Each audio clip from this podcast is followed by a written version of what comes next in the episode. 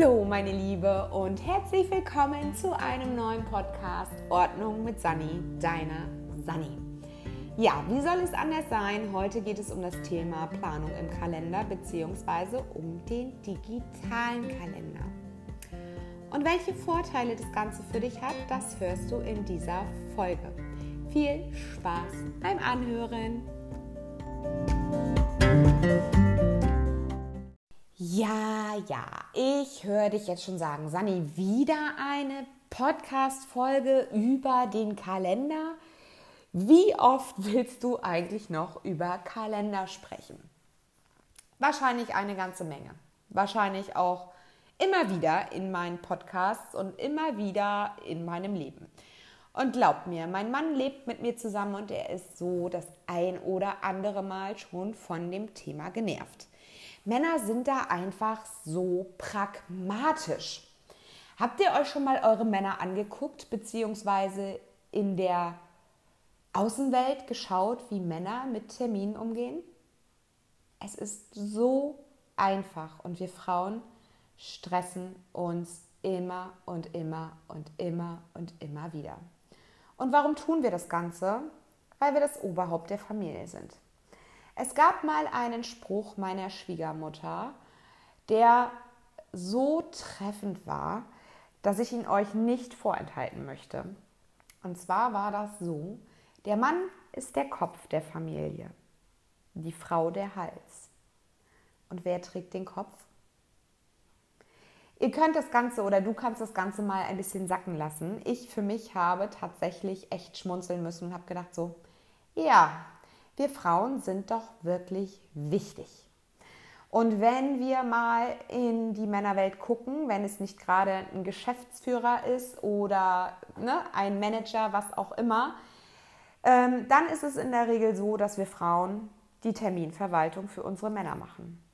Ich glaube, die ein oder andere Frau wird jetzt hier schmunzeln, denn zu 99 Prozent in den Familien ist es doch so, dass die Frau ganz genau weiß, wann wer innerhalb der Familie, also ich rede nicht von der eigentlichen Familie, die ihr zu Hause bewohnt, sondern tatsächlich Tante, Onkel, Oma, Opa, keine Ahnung, äh, Cousine und so weiter. Wer hat diese Termine auf dem Schirm? Es ist die Frau. Wer besorgt zu 99 Prozent die Geschenke? Es ist die Frau. Wer hat die Ideen für die Geschenke? Es ist die Frau. Und ähm, gerade bei uns zu Hause ist es tatsächlich so, dass mein Mann sich auf diese ganzen Sachen tatsächlich verlässt. Das Einzige, was er plant und im Kalender hat, das sind seine Geschäftstermine und Arzttermine. Mein Mann ist da wirklich sehr, sehr minimalistisch. Er nutzt den Outlook-Kalender, den hat er eben halt überall, ob auf seinem Smartphone, auf dem Rechner oder sonst irgendwo. Und da kommen ihm halt nur die Termine rein. In Episode 30 habe ich dir erzählt, warum ich meine Aufgaben mit in dem Kalender plane und äh, dass ich da eben halt auch wirklich Zeitfenster frei halte für diverse Aufgaben und, und, und. Das kann mein Mann nicht nachvollziehen.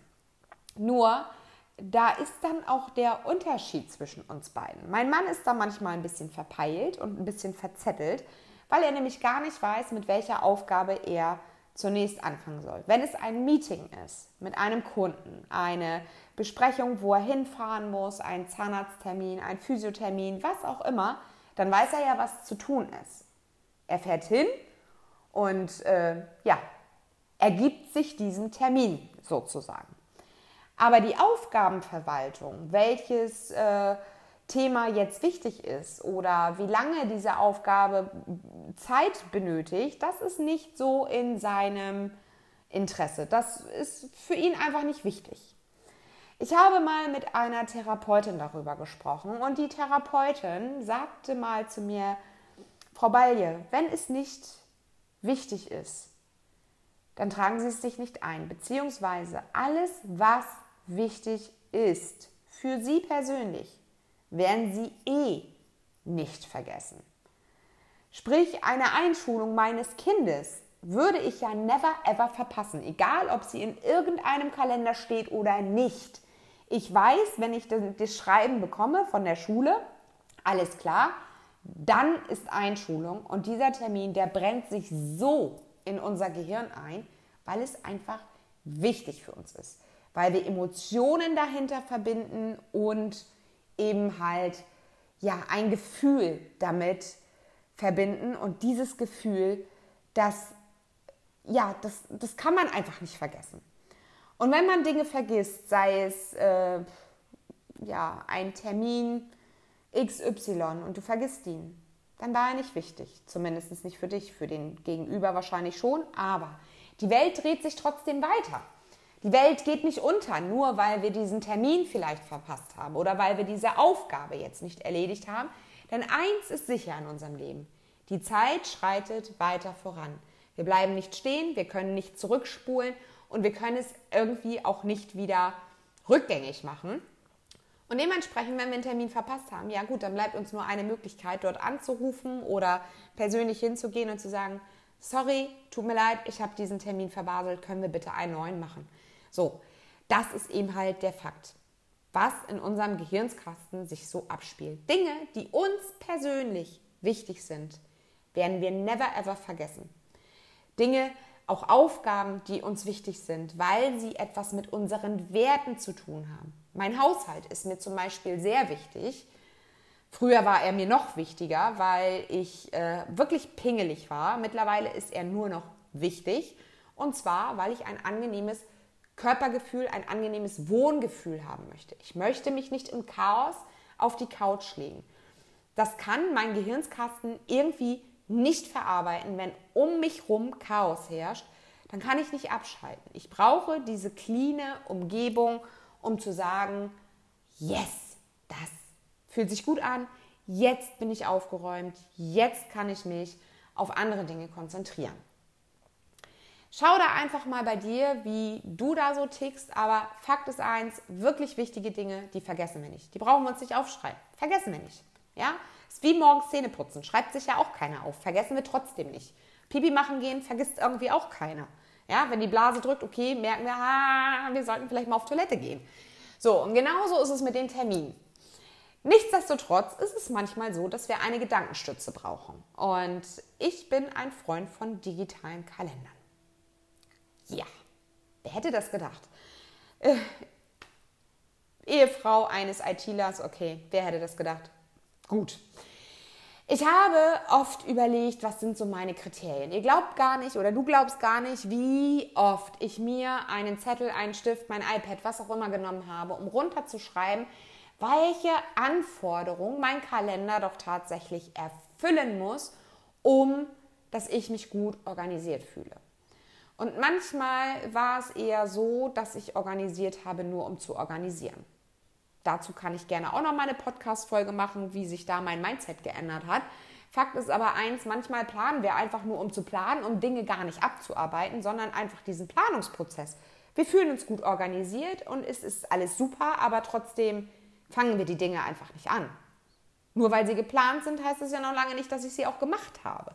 Und das ist so ein Punkt, wo ich gedacht habe, ja, ähm, willst du jetzt hier ein super tolles Gadget haben, wo du planst, wo du malst, wo du Sticker aufklebst und so weiter? Klar, ich bin auch ein visueller Typ und irgendwie muss das auch gut aussehen. Deswegen habe ich auch sehr, sehr lange diesen Google-Kalender benutzt.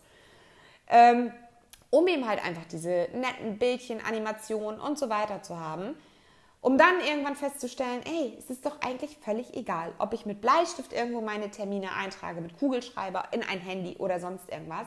Fakt ist, ich habe dann keine Zeit. Ich habe einen Termin, entweder mit mir selbst, weil es eine Aufgabe ist, oder Self-Care-Programm oder, oder, oder, oder einen Termin mit einem Kunden, mit einem Zahnarzt, bei der Schule ne? und so weiter. Ich kann die Palette jetzt noch länger ausführen, aber ich glaube, du weißt, was ich meine.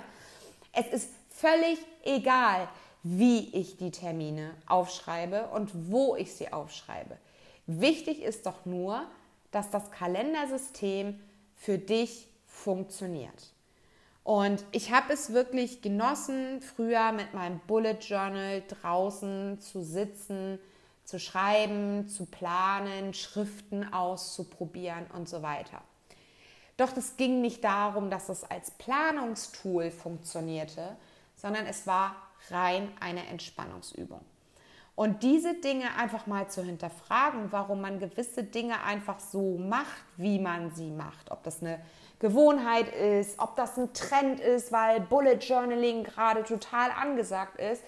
Oder weil es alle irgendwie machen, ein Filofax durch die Gegend zu schleppen und man das toll findet. Oder ist es eher eine Sache wie, hey, ja, ähm, ich kombiniere das, ich trage da meine Termine ein, aber es ist für mich meine Zeit, mich zu entspannen. Ich liebe es, dieses kreative Austoben und so weiter. Wenn man das für sich verstanden hat, dann kann man sich natürlich auch auf die Suche nach dem geeigneten System machen. Mein System besteht mittlerweile aus mehreren Bausteinen. Zum einen der digitale Kalender, wo ich wirklich meinen Tag plane, damit eben halt auch mein Mann weiß, wie sieht der Tag aus von meiner Frau. Kann ich die noch irgendwie einplanen oder ist die out of order? Ähm, das ist so das. Und dann habe ich aber auch mein Tablet, äh, also mein iPad, wo ich quasi so eine Art Tagebuch führe. So eine Art Journal, ähm, habe ich dir ja schon erzählt in der einen Episode, wo ich einfach alles Mögliche runterschreibe, was mich bewegt. Und ich kann in diesem iPad Sticker einsetzen, ich kann malen, wenn ich das will, ich kann Fotos hinzufügen, weil es vielleicht ein besonderer Tag war ein Familienausflug etc. pp. und schreibe mir das Ganze runter.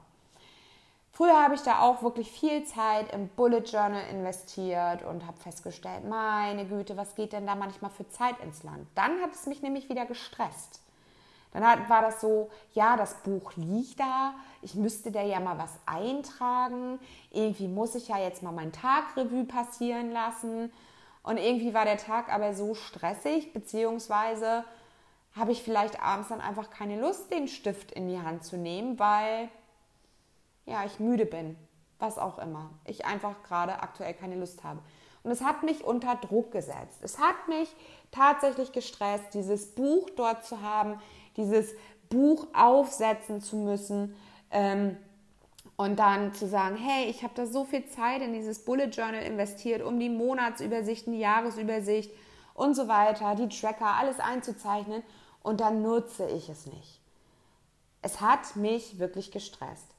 Genauso war es auch mit vordatierten Kalendern. Ich hatte immer irgendwie das Gefühl, ich muss dort was eintragen. Ich muss da jetzt diesen Tag füllen, ich muss mir den mit To-Dos vollknallen, ich muss da jetzt irgendwie farblich was reinmachen, damit ich mich gut fühle. Aber dieser Stress, den wollte ich ja halt auch nicht mehr, weil wenn es eine Pflichtveranstaltung ist, diesen Kalender zu benutzen, dann ist es nicht gut und dann wirst du ihn auch nicht benutzen. Und deswegen habe ich überlegt, ja, was brauche ich denn eigentlich? Eigentlich brauche ich nur einen Pool, irgendeinen Pot, egal was, wo meine Aufgaben reinkommen, wo meine Termine reinkommen und dann ist gut, dann macht das Pling und dann weiß ich, aha, alles klar, morgens setze ich mich, wie gesagt, hin, plane meinen Tag und dann vergesse ich den Tagesablauf auch komischerweise nicht mehr. Ich muss nirgendwo ein Buch offen haben, um zu gucken, ah, was ist denn da noch wieder dran und was wollte ich da dann noch machen, sondern ich plane meinen Tag einfach vor, digital, und dann gucke ich es mir an und denke so, hm, ja, passt, geht sich aus und dann, äh, ja, feuer mal gerne. Ja, also dann, äh, let's rock den Tag. So.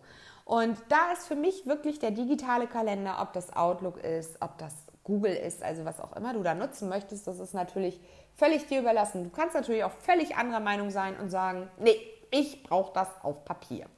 Ich brauchte das auch eine ganze Zeit, dass ich festgestellt habe, dieses Blättern, dieses Hin und Her, dieses Knistern im Papier, der Kugelschreiber, der sich so weich auf den Seiten anfühlt und äh, ja, ne, dieses Gestalten. Heute habe ich festgestellt, okay, Sandra, dann nimm dir doch einfach ein Malbuch für Erwachsene. Ja, das ist nichts Schlimmes. Da gibt es so viele im Netz, die man kaufen kann, wo man sich mit Mandalas und keine Ahnung was auseinandersetzen kann. Und das ist für mich die perfekte Lösung. Wenn ich mal wieder Entspannung und Gestaltung und einen kreativen Anfall habe, dann kann ich mir einfach dieses Malbuch rausnehmen, setze mich eine Viertelstunde hin, male, während ich dann meine Gedanken sortiere und dann ist das gut. Ja, der Vorteil, wie gesagt, an einem digitalen Kalender, ich kann es mit den Amazon-Geräten verbinden.